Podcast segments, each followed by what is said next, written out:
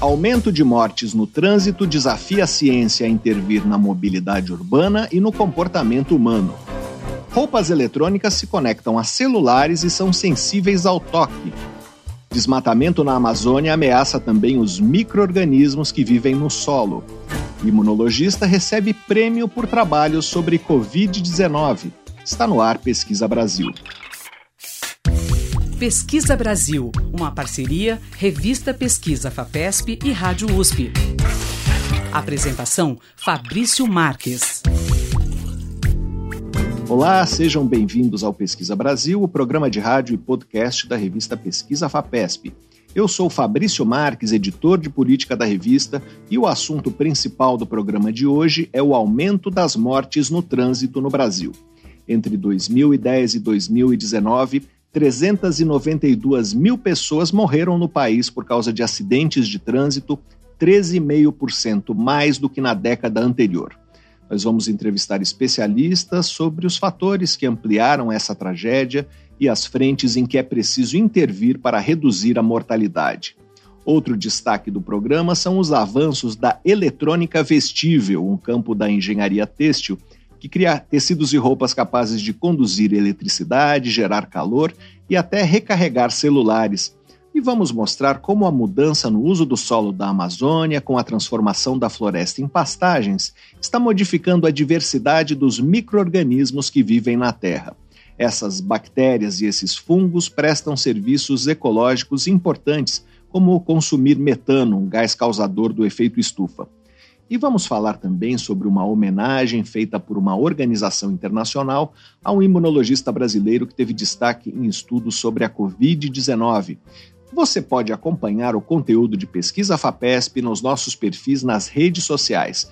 Nós somos arroba Pesquisa FAPESP no Facebook e no Twitter, e no Instagram e no Telegram, arroba pesquisa underline FAPESP. Nosso site é o revistapesquisa.fapesp.br e lá você pode ouvir o Pesquisa Brasil quando quiser. Também pode se cadastrar na nossa newsletter, assim você acompanha a nossa produção de reportagens, vídeos e podcasts. E se você quiser fazer uma pergunta, uma crítica ou um comentário, você pode escrever para o e-mail pesquisabr@fapesp.br. Pesquisa Brasil, uma parceria da revista Pesquisa Fapesp e Rádio USP. apresentação: Fabrício Marques. O programa começa com um giro de notícias. Cientistas editaram genes de galinhas e elas se tornaram mais resistentes ao vírus da gripe aviária.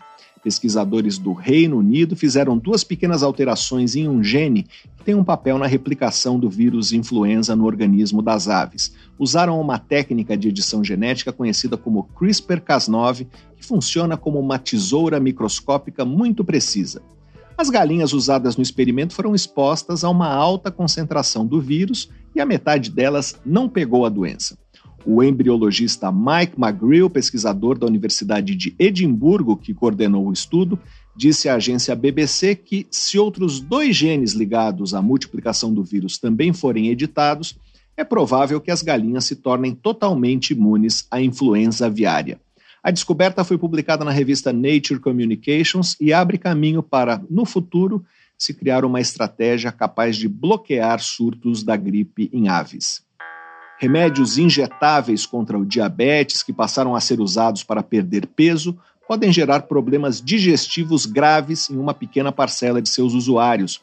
Os efeitos colaterais que tiveram o risco aumentado foram paralisia estomacal, pancreatite e obstruções intestinais. O estudo foi publicado por pesquisadores da Universidade da Colômbia Britânica, no Canadá, na revista científica Journal of the American Medical Association, o JAMA. Esses eventos são raros. No caso do Ozempic, que é o mais popular desses remédios, só 1% dos pacientes sofreu algum tipo de paralisia estomacal. Mas como essas drogas atualmente estão sendo consumidas por milhões de pessoas, o estudo alerta que os problemas podem atingir milhares de indivíduos. O trabalho chegou a essas conclusões depois de analisar registros de mais de 5 mil usuários de dois tipos desses remédios injetáveis, a semaglutida e a liraglutida, e compará-los com os de 654 usuários de um outro tipo de remédio para emagrecer, a combinação da naltrexona com a bupropiona, que é vendida em comprimidos. O Instituto Brasileiro de Museus, uma autarquia ligada ao Ministério da Cultura, lançou um edital para implantar ou fortalecer sistemas de museus de estados e municípios. A ideia é apoiar projetos que aperfeiçoem o trabalho de museus públicos e privados na proteção, pesquisa e divulgação de seu patrimônio cultural. Serão investidos 2 milhões e 600 mil reais em até 13 projetos que podem ser apresentados por cidades ou por unidades da federação.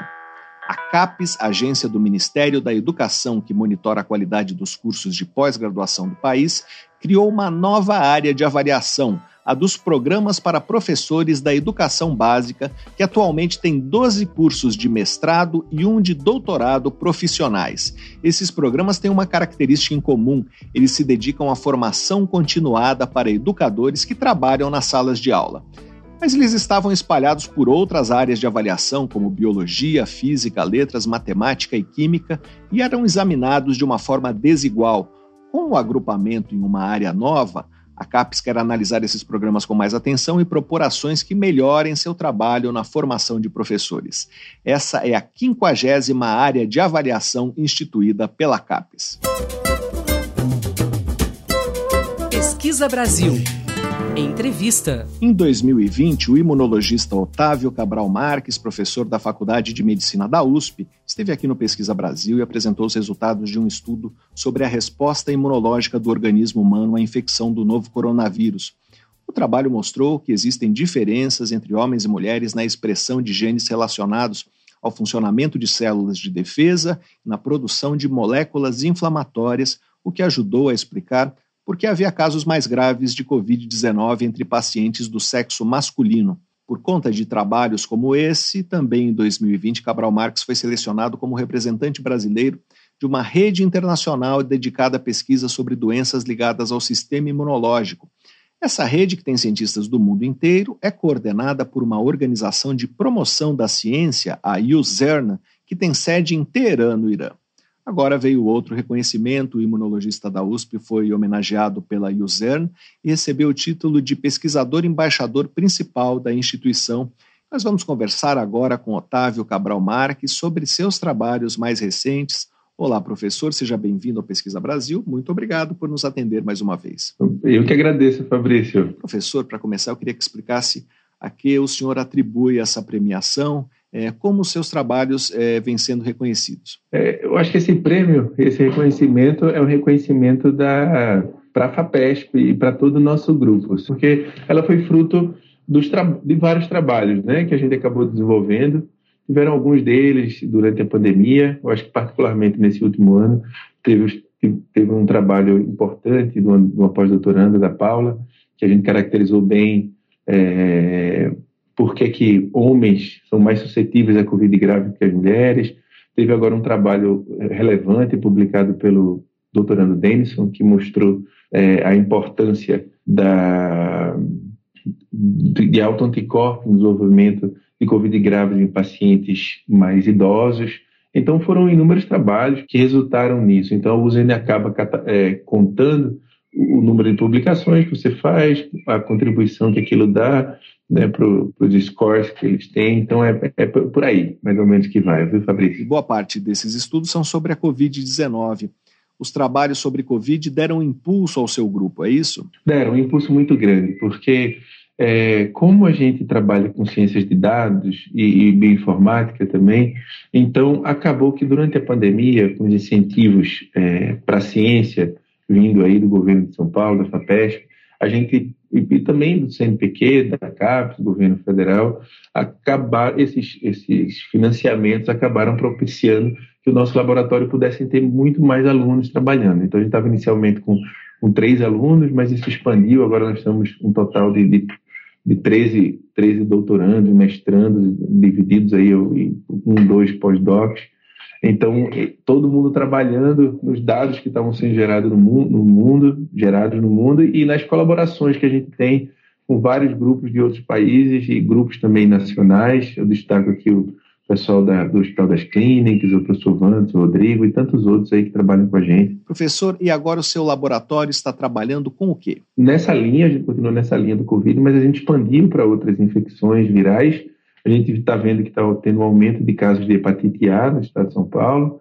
Alguns casos, a gente está com um projeto de hepatite, a gente está com um projeto de, de vírus oncolíticos. Tem uma linha também é, com com distúrbios emocionais, com depressão, mas tudo na base da, da, das análises integrativas sistêmicas. A gente busca dados de bancos de dados que são publicados no mundo inteiro e levanta esses dados, pega pontos que os autores ainda não levantaram e, e tenta achar padrões relevantes no mundo, em diversas cohorts, assim, grupos de pacientes do mundo todo. O que é uma análise integrativa sistêmica? Significa o seguinte: a gente pega diversos eh, dados publicados, por exemplo, nos Estados Unidos, na Alemanha, no Brasil, só para dar um exemplo, de três países, mas a gente pega mais países.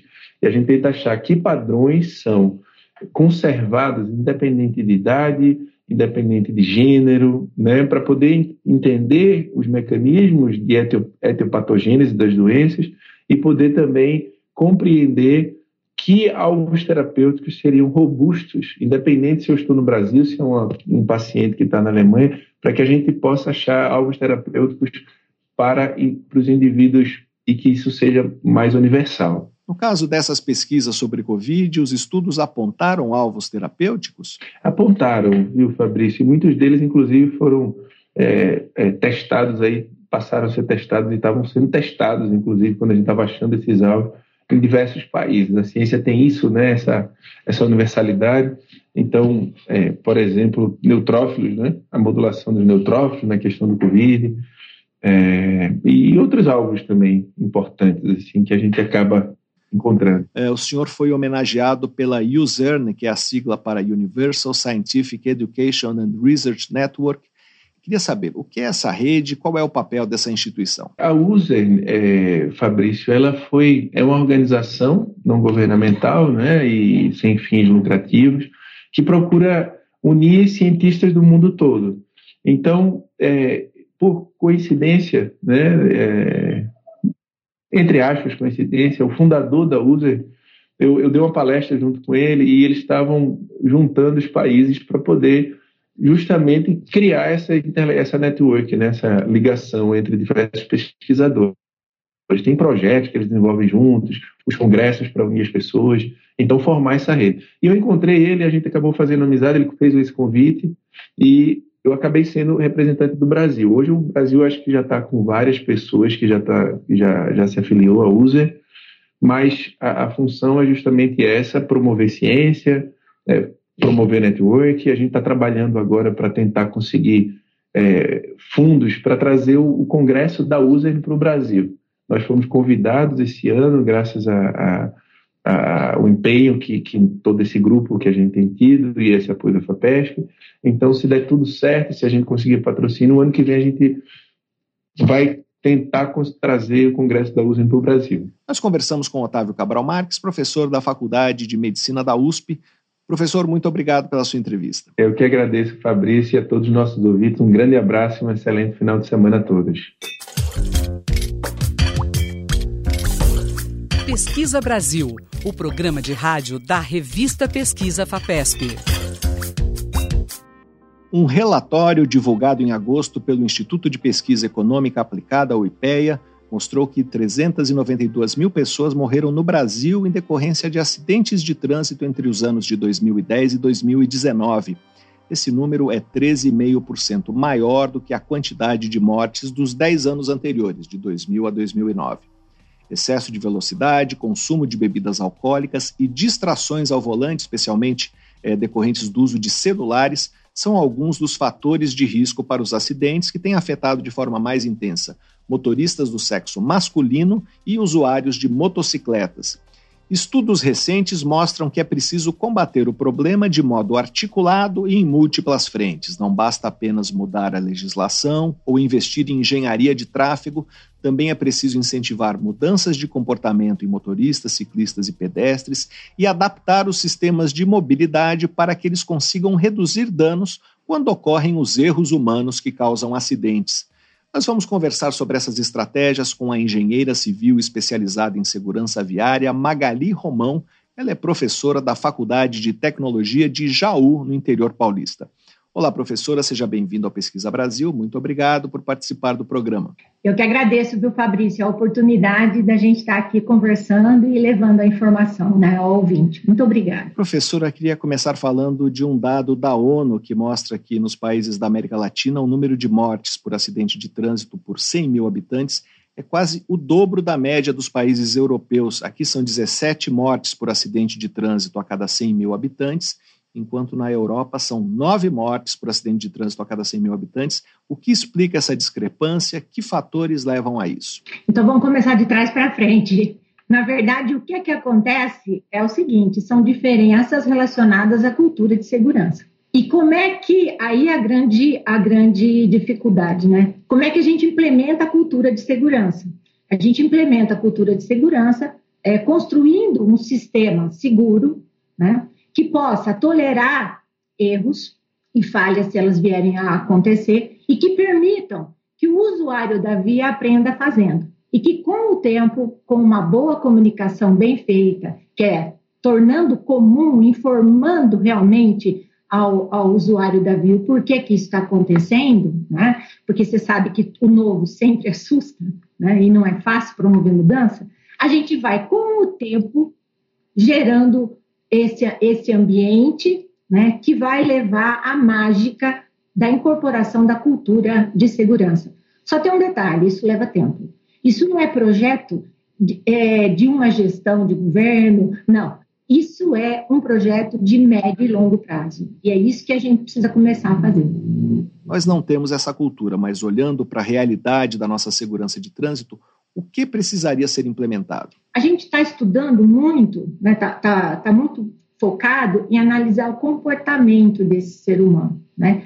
Acontece que o comportamento ele é uma externalidade de um monte de ação né, que são relacionadas a fatores humanos que têm a ver, que são diferentes aqui do que são, do que são na Europa, né, é, culturalmente, e que precisam ser levados em consideração.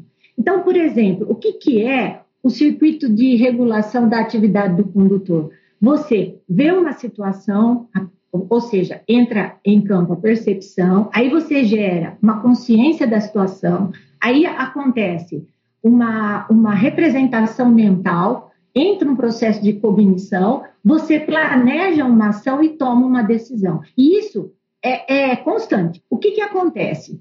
Fatores externos e fatores internos podem interferir nesse processo.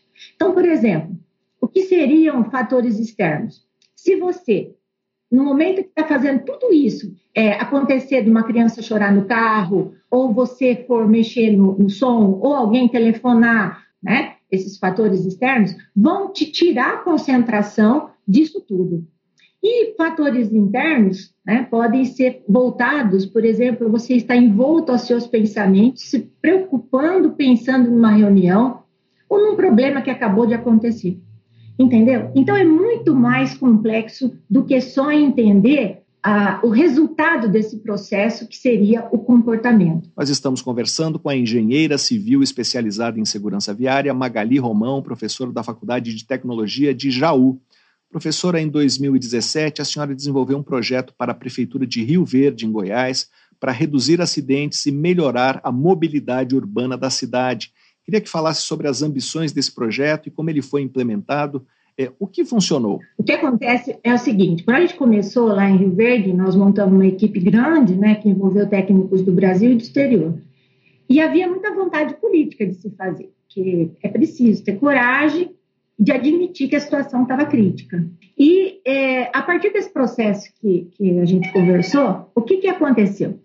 Nós percebemos que havia ah, até bem um conceito da Suécia que falava muito em construir um ambiente que fosse mais tolerante ao erro humano quando ele viesse a acontecer, porque é, é, é difícil da, da gente ter uma previsibilidade desse processo.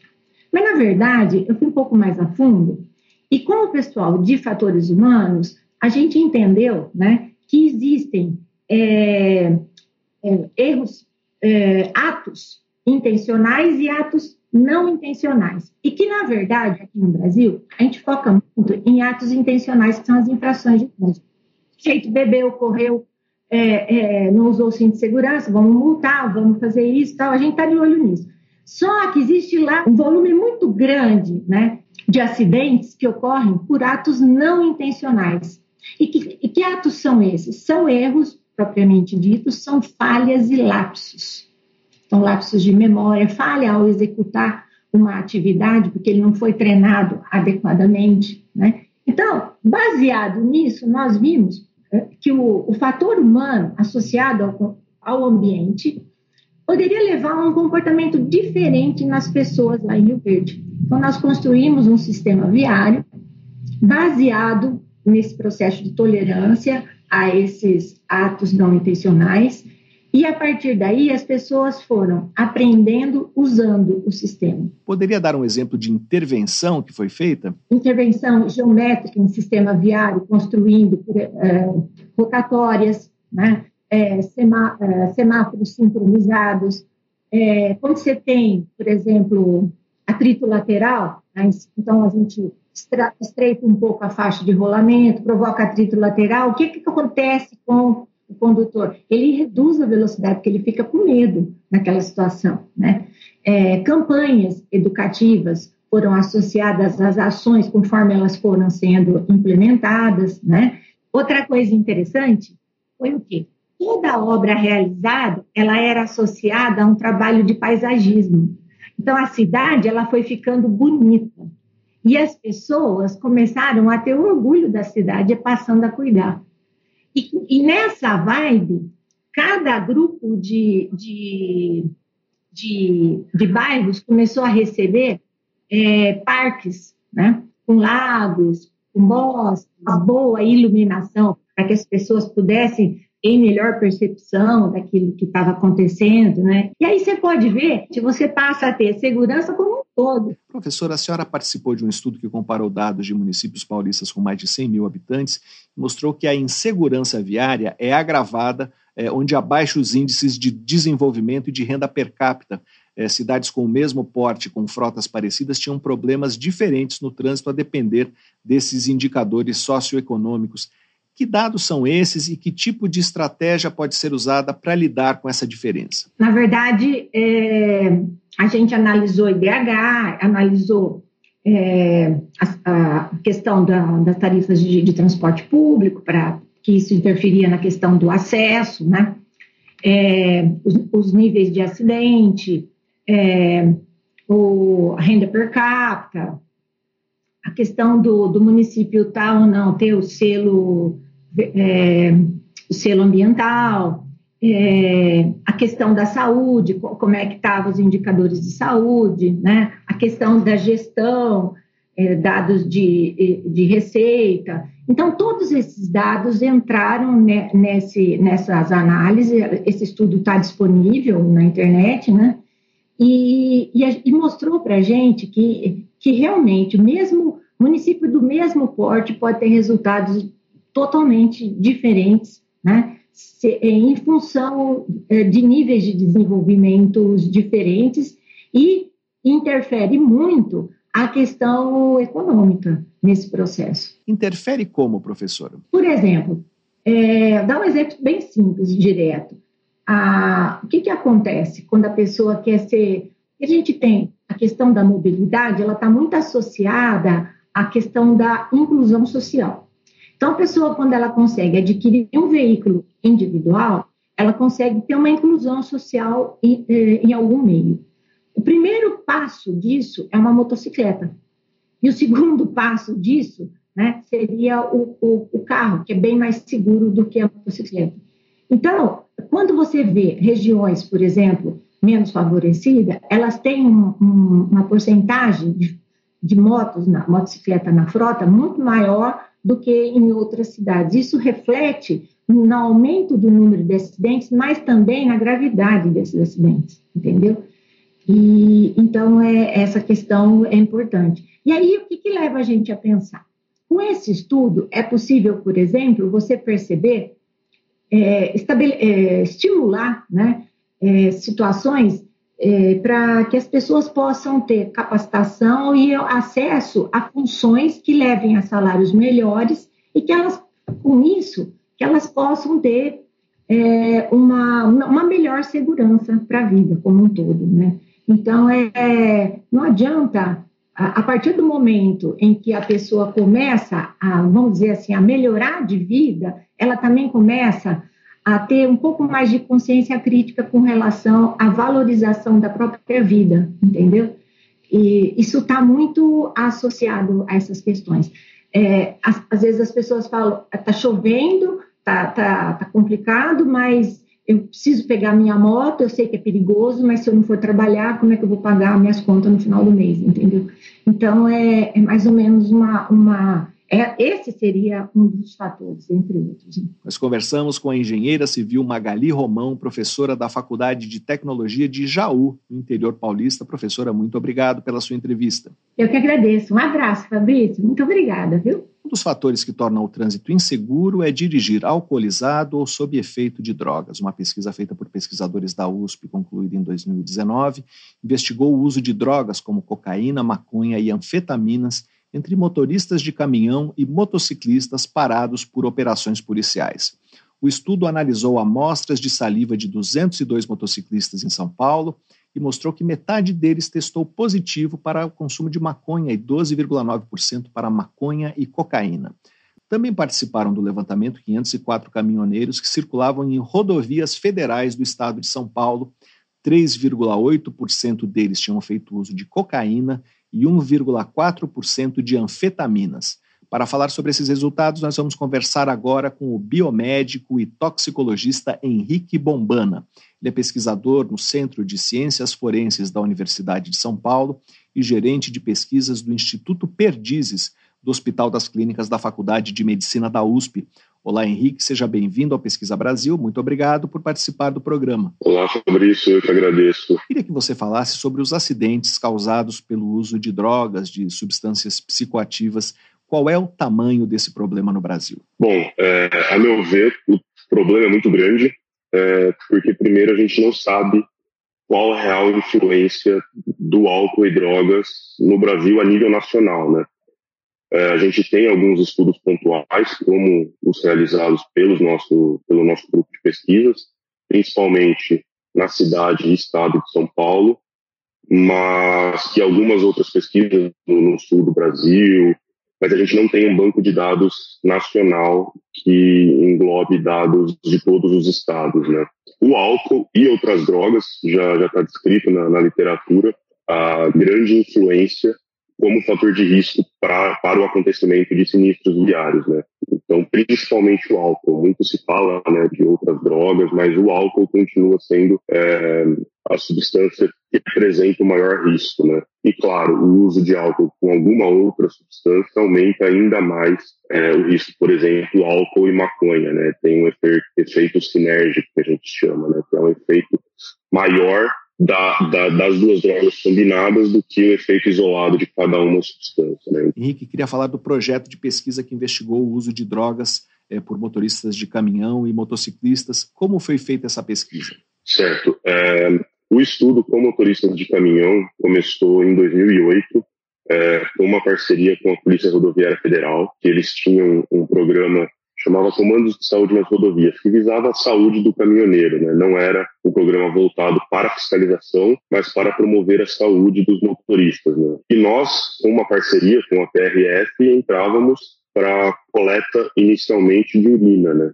para fazer os exames toxicológicos. Posteriormente, em 2014, a gente iniciou a coleta de fluido oral, que é a saliva, né? e a gente consegue ter com fluido oral uma detecção de um uso mais recente. Né? Então, a urina a gente pega uso, dependendo da substância, aí, de três, quatro dias até algumas semanas, no caso da maconha, e o fluido oral, é, a janela de detecção é menor. Então, é algumas horas ou o motorista consegue estar sob efeito. Né?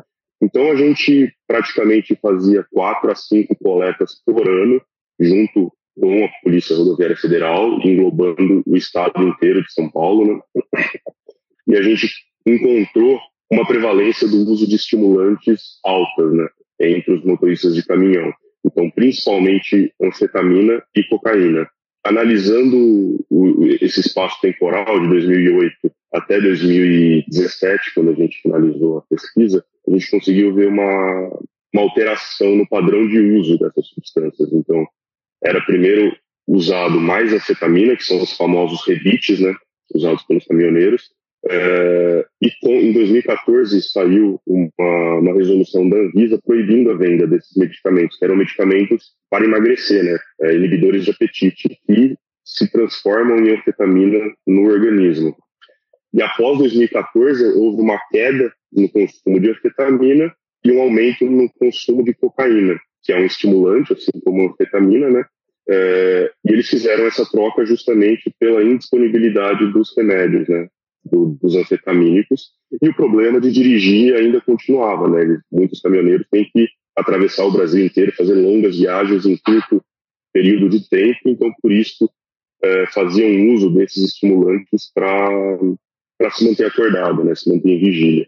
E já com os motoristas de, os motociclistas, a gente realizou um estudo só na cidade de São Paulo, então dentro da, da capital, é, em parceria com a Polícia Militar e também uma coleta foi com a Polícia Rodoviária Federal, ali na, na Dutra, na saída de São Paulo, né? É, e a gente identificou um padrão de uso de substâncias completamente diferente. Eles não usavam tantos estimulantes, mas era mais utilizado a cannabis, né, a maconha. Então, o THC, que é o princípio ativo da maconha, foi o, o analista que a gente mais identificou nos motociclistas, né? Então, um resumo breve aí dos estudos. A incidência de resultados positivos foi maior é, entre os motociclistas do que entre os caminhoneiros, não é isso? Isso, isso. É, os motociclistas por volta de seis. A gente analisou uma variação nessa prevalência entre os motoristas de caminhão entre os anos, mas sempre variou ali entre 6% e 8% de positividade e nos motociclistas ali por volta de 10 a 11%. Nós estamos conversando com o biomédico e toxicologista Henrique Bombana, gerente de pesquisas do Instituto Perdizes do Hospital das Clínicas da Faculdade de Medicina da USP. Henrique, no caso dos caminhoneiros, houve uma mudança de padrão é, do tipo de droga usada e vocês analisaram até 2017. Vocês têm ideia é, se houve outras mudanças mais recentemente? É, Infelizmente, a gente não continuou com o projeto, né? É, por, questão, por questões de logística, o, o programa da Polícia Rodoviária Federal também sofreu alterações e nós não conseguimos continuar. É, seria interessante verificar é, esse padrão de uso, é, justamente por conta da implementação do exame toxicológico de larga janela de detecção, né, na, na obrigatoriedade, né, para tanto para obter a CNH profissional como para renovação. Né? Então seria interessante avaliar é, o impacto dessa nova lei no uso de drogas pelos motoristas de caminhão, mas se eu tivesse que, que chutar, eu acreditaria que isso não mudou. É, porque os motoristas continuam tendo os problemas das viagens longas em um curto período de tempo, continuam tendo os problemas de local para estacionar nas estradas, a gente sabe que aqui no estado de São Paulo a gente tem uma infraestrutura até que razoavelmente boa, mas indo para os confins do Brasil, não, esse cenário não se repete, né? É, e o exame toxicológico de larga janela de, de, detecção ele é feito a cada dois anos e meio. Então teria um gap de dois anos e meio para o motorista continuar usando a substância sem ser flagrado. Né? Então é uma falha muito grande nesse tipo de em relação aos motociclistas, o fato da incidência do uso de maconha não ser baixa implica em quê? É, na questão dos motociclistas, é, a gente realizou, inclusive esse ano, um outro projeto é, na cidade de São Paulo, em parceria com, com, a Polícia Militar, né, que a Polícia Militar tem fiscalizações específicas para motociclistas, as chamadas Operações Hércules, e nós participamos dessas operações para fazer a coleta de, de fluido oral e nós identificamos o mesmo padrão, cerca de 8, 9% do uso de drogas, de novo, a cannabis sendo a mais usada. É, o que a gente vê, a gente está tentando descobrir se, se o aumento no número de mortes e, de acidentes por motociclistas desde 2018, que a gente vê isso em São Paulo, está relacionado com os aplicativos de entrega, né? os aplicativos de delivery. Então, esse foi um dos nossos objetivos para a pesquisa, e se isso impacta de alguma forma o uso de drogas. Né? Em relação específica a a essa questão dos aplicativos, a gente não conseguiu é, resultados ainda, mas sobre o uso de drogas continua o mesmo padrão, né? Então, o que a gente vê, e ouvindo o relato né, dos motociclistas, além de coletar as amostras, a gente faz um questionário com eles, né? Ouvindo o relato, é que eles usam a, a cannabis para relaxar no trânsito mesmo, né? Que, que, é um trânsito caótico de São Paulo, né? É, é muita pressão, pro, principalmente os entregadores de delivery, né, que precisam fazer rápidas entregas e muitas entregas para conseguir é, um retorno financeiro é, que compense para eles, né? Então, o que a gente escutou deles é que a cannabis é, eles usam para dar essa relaxada, né? Para contrabalancear esse estresse no trânsito, né? E, e, um dado interessante que nesse esse estudo desse ano a gente também fez a pesquisa do, do uso de álcool é, e a gente não encontrou álcool nas amostras. Né? Então, mostra que eles estão usando é, cannabis, alguns usaram cocaína, é, mas não fizeram uso de álcool. Então, de novo, voltando àquela primeira pergunta, as drogas têm um papel importante no acontecimento de sinistros e mortes no trânsito. Henrique, a contenção do consumo do álcool tem a ver com as batidas policiais que usam bafômetros é, é fácil detectar o álcool, é isso? Provavelmente, né? A gente não tem uma explicação fechada ainda, mas muito provavelmente é, é efeito da fiscalização da lei seca mesmo, né? Aqui em São Paulo tem uma fiscalização bastante robusta, né? A polícia militar tem crescido ao longo do, dos anos, teve uma queda durante a pandemia, mas enfim, no pós, no período pós-pandêmico, uh, o número de de operações voltou a crescer, né? Então, todos os dias acontecem em, diversos pontos da cidade operações de fiscalização da lei seca, né? Então, os motoristas, não só os motociclistas, estão cientes dessa dessa lei, dessa fiscalização. Então, muito provavelmente, essa ausência de álcool pode ser explicada pela por essa fiscalização robusta da do batalhão de policiamento de trânsito, né, o CPTRAN. A lei seca efetivamente diminuiu a ocorrência de acidentes? O que se sabe sobre isso? Sim, inclusive é, um estudo publicado pelo nosso grupo de pesquisa mostrou que após a promulgação da lei seca houve uma diminuição tanto nos acidentes como nas mortes relacionadas ao álcool, mas infelizmente é, a detecção de álcool em casos de morte no trânsito ainda é bastante frequente. Né? Então, um estudo mostrou, eh, a gente está realizando um outro estudo também com, envolvendo a população é, nos IMLs, né? que mostra que o álcool está tá presente nos acidentes de trânsito em cerca de 30%, 40%. Né? Que tipo de política pública poderia funcionar para lidar com esse problema, Henrique? É, estamos falando tanto de reprimir comportamentos, como também mudar condições de trabalho de motociclistas e caminhoneiros. O que poderia ser feito?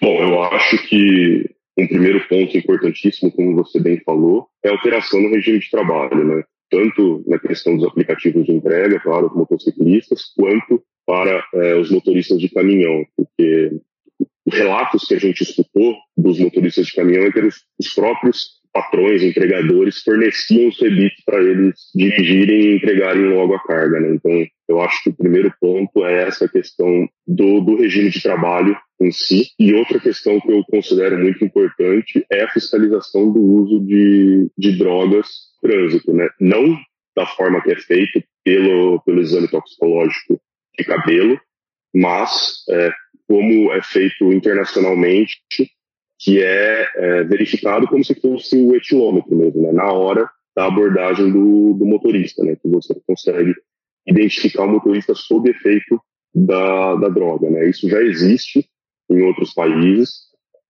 mas aqui no Brasil a gente ainda não tem nenhum aparelho homologado né, para uso e também não tem é, infraestrutura das polícias civis e técnico-científicas para fazer a confirmação dessas análises, né? Porque uma coisa você precisa fazer essa essa identificação em loco ali na abordagem, mas também precisa de uma confirmação laboratorial. Então, as polícias civis e técnico-científicas nos institutos de perícia do Brasil ainda não estão 100% capacitados para receber essa, essa demanda. Né? Então, eu acho que seriam esses, esses dois pontos principais. Né? Nós conversamos com o toxicologista Henrique Bombana, pesquisador do Centro de Ciências Forenses da USP. Henrique, muito obrigado pela sua entrevista. Eu que agradeço, Luiz. Para saber mais sobre os fatores que fragilizam a segurança viária no Brasil, Leia a reportagem de Cristina Queiroz na edição de setembro da revista Pesquisa FAPESP, ou então acesse revistapesquisa.fapesp.br. Você ouve Pesquisa Brasil. apresentação: Fabrício Marques. Pesquisadores têm se dedicado ao novo campo da engenharia têxtil chamado de eletrônica vestível. Produzidos com fios especiais, tecidos e roupas feitos com essa tecnologia são capazes de conduzir eletricidade e gerar calor, e a ideia é que consigam até recarregar celulares. Nós vamos conversar agora com André Correia Marcílio, ele é diretor da empresa AG Têxtil, uma fabricante desse tipo de tecido de Americana no interior paulista, que está planejando usar fios têxteis condutores de energia para produzir, por exemplo, uma almofada sensível ao toque, capaz de funcionar como um controle remoto. A tecnologia utilizada pela empresa foi desenvolvida em parceria com o Centro de Tecnologia da Informação Renato Archer, em Campinas, com apoio do programa Pesquisa Inovativa em Pequenas Empresas, o PIP da FAPESP. Olá, André, seja bem-vindo ao Pesquisa Brasil. Muito obrigado por participar do programa. Eu que agradeço a disponibilidade. André, o que é a eletrônica vestível? Que conceito é esse? A eletrônica vestível é na, na verdade, é um conceito muito amplo, né? Que a gente passa desde, se a gente pensar um, um smartwatch, já é um, é um vestível, né? Mas a, a AG se aprofunda realmente em, peças confeccionadas com tecidos, né?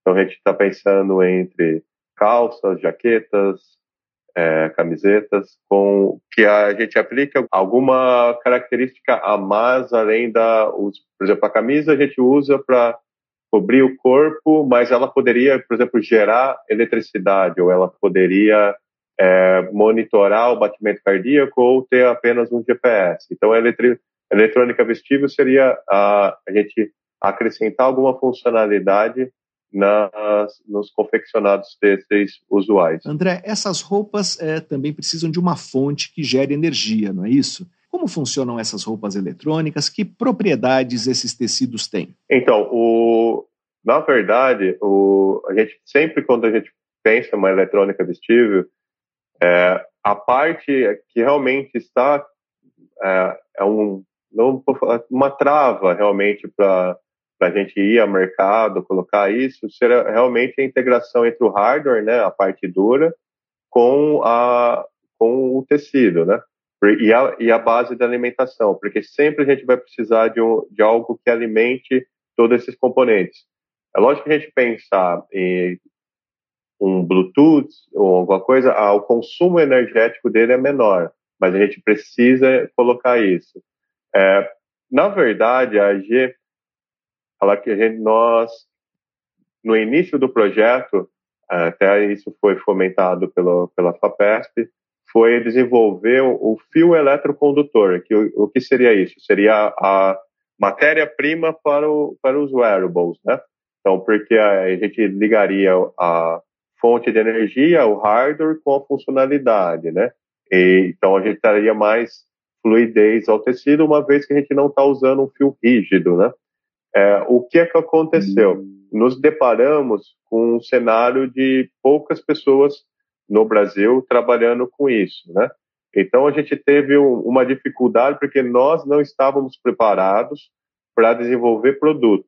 Nós, a AG, a intenção seria realmente fazer o fio eletrocondutor. Todos os protocolos a gente atingiu, a gente hoje tem a, a, a patente de, desse produto, só que nós não temos a, uma empresa que utilize de, dessa matéria-prima. Então a AG se viu, se viu num, num cenário que precisava desenvolver os produtos em si, né? Então a gente teve uma pesquisa, a gente foi à rua, pesquisou bastante. Então, por é, essa pergunta inicial da parte de energia, é, realmente é um gargalo para, o, para os wearables, né?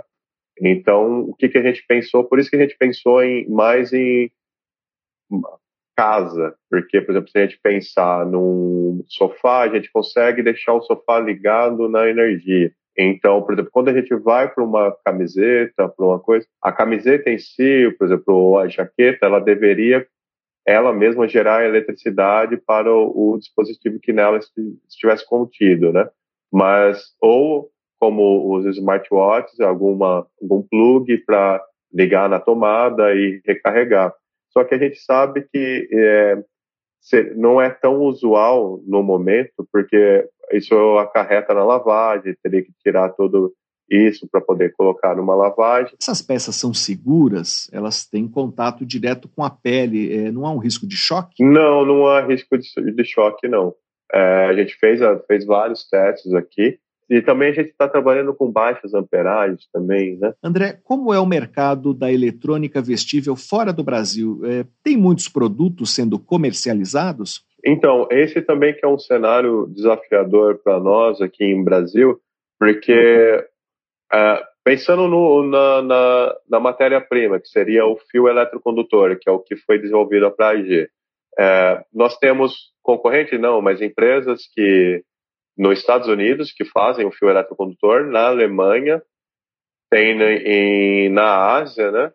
E, então, lá fora, por exemplo, tem um projeto da, da Google, que chama Jacar, que trabalha junto com a Leves. Até eles colocaram uma jaqueta em, em mercado. Então, por exemplo, a gente está teoricamente, num cenário que as big techs estão atuando, né? Por exemplo, toda a gente é, pensou em alguns produtos aqui de de sensível a toque e tudo mais. E aí a gente esbarrou com algumas patentes da Apple. Então, é, lá fora realmente tem mais essa cultura, né? André, esse tipo de tecnologia ainda precisa de muito aprimoramento. Você falou que as empresas estão interessadas mais em produtos e não na matéria-prima.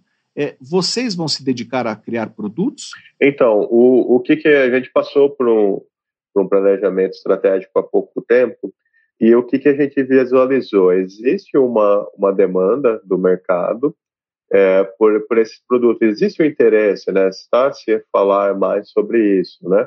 Então, por exemplo, uma, uma empresa de banco de carro nos procurou, ela gostaria de substituir a parte de botões na, na lateral da porta por botões de touch, né? Com texto.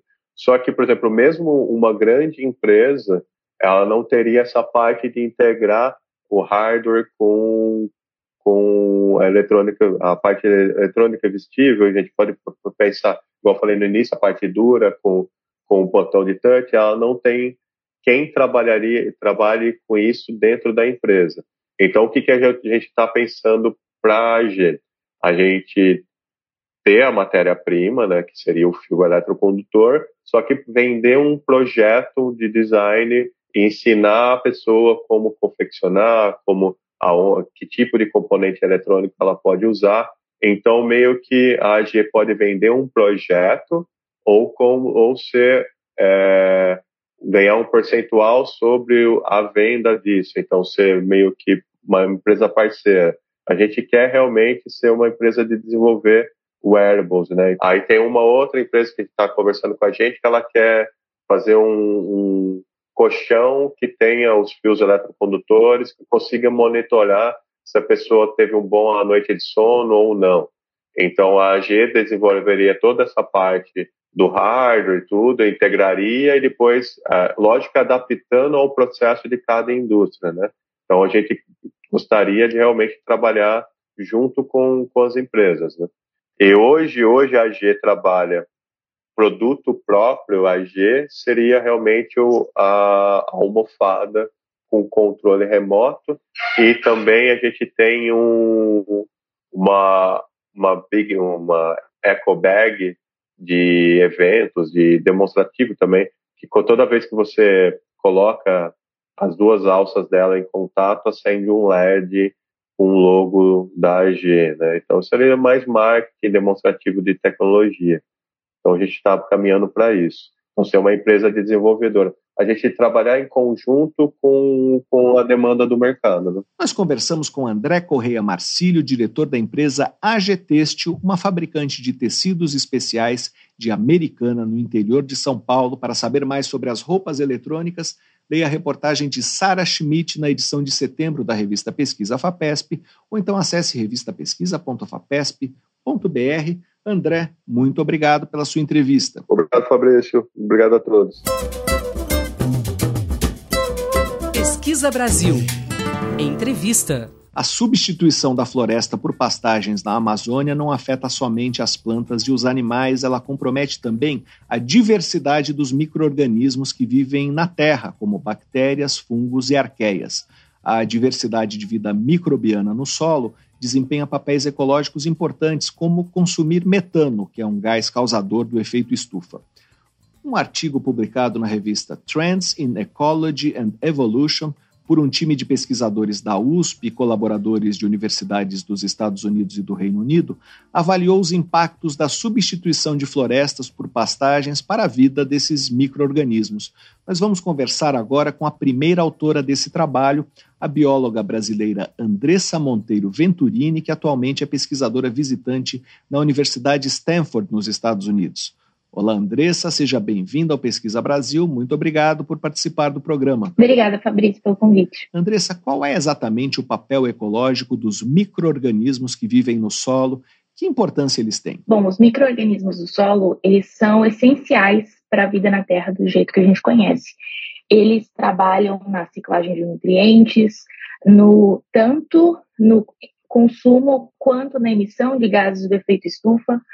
É, eles são essenciais para a fertilidade do solo, para proteção de plantas contra determinados patógenos, uh, estocagem de carbono, uh, além disso, também para a saúde animal. Então, esses micro-organismos, eles, muitas vezes nós não entendemos o papel deles, a gente sempre pensa, quando, quando a gente fala de micro-organismo, é muito comum a gente pensar em doenças, né? Mas, na verdade, no solo, eles desempenham papéis ecológicos fundamentais para a vida na Terra. Se o tipo de ocupação do solo muda, a diversidade microbiana vai mudando também, é isso? O que acontece exatamente? Isso, isso mesmo. Obviamente, essa resposta ela vai depender do grupo microbiano que a gente está falando. É, a gente está no momento em que a gente tem muita informação sobre bactéria, Obviamente, ainda tem muitas lacunas e muitas perguntas que não foram respondidas, mas para outros grupos, como fungo, a gente tem muito menos respostas. Mas uma coisa que a gente percebeu em vários estudos que falam sobre a diversidade bacteriana é que a conversão floresta-pastagem fez um, criou um processo de homogeneização dessas comunidades. Então, o que a gente percebe é que quando você anda por uma floresta e vai coletando amostras de solo, cada ponto é muito diferente um do outro. Tem uma diversidade é, numa escala espacial muito grande, enquanto numa pastagem a gente já percebe uma homogeneização. Ou seja, a gente, a gente começa a reparar que de um ponto para outro, mesmo vendo é, a, a pastagem, mesmo analisando a pastagem em grandes distâncias, as comunidades são muito parecidas. E isso se deve principalmente ao fato de que a gente está perdendo espécies que eram endêmicas da floresta. E é claro que isso nos preocupa bastante, porque se a gente está perdendo espécies, será que a gente também não está perdendo funções que são importantes para o ambiente? Né? E claro, a perda de diversidade em si, né? é sempre um, um, problema. Andressa, e o que se sabe sobre isso? Quais são os impactos da perda dessas funções?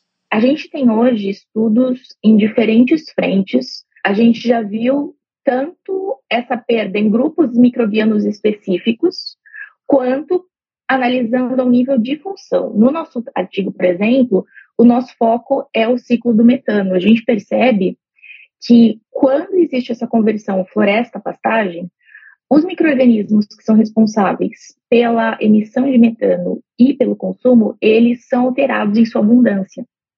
E com isso, as pastagens, que, a, desculpa, as florestas que costumam sempre ser consumidoras de metano, pelo menos é, na maioria das condições, elas passam, né, quando transformadas em pastagem, a ter um potencial maior de emitir esse gás justamente porque a abundância desses micro-organismos foi alterada a partir do momento em que a gente mudou as condições físico-químicas desse, desses solos. É, mas isso também está sendo avaliado para outros, é, outros ciclos biogeoquímicos, é, outras importantes funções que o solo tem desempenhado. O grande problema hoje é que a gente tem muitas perguntas ainda, né? A gente não, não tem como dizer tudo o que está acontecendo e todas as mudanças que isso está acarretando. Mas dá para afirmar que o solo passa a contribuir mais para a emissão de gases estufa do que antes? A gente já tem hoje uma quantidade boa de trabalho sobre o ciclo do metano específico. E o que a gente percebe é que enquanto as florestas elas são predominantemente sumidouros desse gás, elas consomem na maioria das vezes, as pastagens elas vão ter um potencial de emissão muito maior. Obviamente, a emissão de metano está associada com diversos fatores que precisam estar tá acontecendo. Por exemplo, é, a umidade do solo, isso vai influenciar bastante. Mas a gente percebe que, de modo geral, as, o consumo de metano é muito menor nas pastagens, ou a gente está vendo processos de emissão, principalmente quando a gente está em condições ideais para esse processo de emissão de metano. Por exemplo, um, dos meus trabalhos que eu fiz dentro do meu doutorado, eu comparei solos é, que tinham elevado teor de umidade. É, vamos supor, associados a uma época de, de cheia ou de uma enchente. As florestas, elas, elas apresentaram também algum, é, alguma variação, mas as pastagens apresentaram 22 vezes mais emissão do que as florestas. Que tipo de estratégia pode ser usada para tentar evitar a perda dessa uh, diversidade e também para recuperá-la? Essa é uma excelente pergunta. Quando acho que a primeira coisa que a gente tem que pensar quando fala de restauração é entender que na Amazônia, pelo menos a maioria dos artigos, ela mostra que quando a gente restaura uma floresta, ela ela não vai permanecer como uma floresta secundária por muito tempo. Normalmente, elas vão ser desmatadas de novo. Então, eu acho que a gente tem todo o aspecto da microbiologia, mas a gente tem que sempre lembrar que não adianta só tentar restaurar a floresta, mas a gente precisa é, garantir que ela vai continuar sendo floresta a longo prazo, né? Então, esse é um ponto. Uh, do ponto de vista microbiológico, a gente tem evidências de que a comunidade começa a voltar é, para um, um estágio, para uma é, ela começa a apresentar características que lembram mais a floresta original. Porém, a gente ainda tem muitas perguntas. A gente não tem como afirmar hoje que todos os processos ecossistêmicos desempenhados por esses micro-organismos voltam também da, na, na, mesma, é, é, na mesma escala. E também a gente se pergunta é, quanto tempo a gente precisa para retomar isso. Então, essa é uma parte que é uma grande lacuna ainda, a gente precisa entender mais. Eu acho que a gente tem é, indícios de que, que isso vai acontecer, porém é, não dá para dizer muito ainda. E, e, eu acho que o ponto principal é garantir que a gente realmente evite o desmatamento e, a partir do momento que a gente faz a restauração, garantir que a gente está mantendo aquelas é, secundárias crescendo e, e como floresta em pé. Né? Nós conversamos com a bióloga Andressa Monteiro Venturini, que está fazendo um estágio de pós-doutorado na Universidade Stanford, nos Estados Unidos. Para saber mais sobre os impactos do desmatamento nos micro-organismos que vivem no solo da Amazônia, leia a reportagem de André Julião na agência FAPESP. O endereço é agência.fapesp.br. Andressa, muito obrigado pela sua entrevista. Muito obrigada. Você ouve Pesquisa Brasil. Apresentação: Fabrício Marques. Antes de terminar, uma última informação: a taxa de desligamento de emprego em decorrência da morte de trabalhadores aumentou 64% no estado de Minas Gerais em 2021, na comparação com 2019, que foi o ano anterior à pandemia. Esse aumento de mortes foi muito mais expressivo, de 107%, entre profissionais da saúde, como médicos e enfermeiros, que não puderam aderir ao distanciamento social durante a emergência sanitária. Foram registradas 243 mortes de profissionais de saúde em 2021 contra 117 em 2019. Os dados foram obtidos junto ao Ministério do Trabalho e publicados na dissertação de mestrado de Débora Meyer, do Programa de Pós-Graduação em Saúde Pública da Universidade Federal de Minas Gerais. E aqui termina o Pesquisa Brasil de hoje. Para ficar por dentro da nossa produção de reportagens, vídeos e podcasts, você pode se cadastrar na nossa newsletter através do site da revista Pesquisa FAPESP, que é o revistapesquisa.fapesp.br, ou então se inscrever no nosso canal no serviço de mensagens instantâneas Telegram Procure por Pesquisa FAPESP ou arroba pesquisa underline FAPESP e se quiser fazer uma pergunta, uma crítica ou um comentário, você pode escrever para o e-mail pesquisabr.fapesp.br. O programa tem produção, roteiro e edição de Sara Caravieri. Eu sou Fabrício Marques, editor de política da revista Pesquisa FAPESP, e desejo a todos uma boa tarde. Você ouviu Pesquisa Brasil, uma parceria da revista Pesquisa FAPESP e Rádio USP.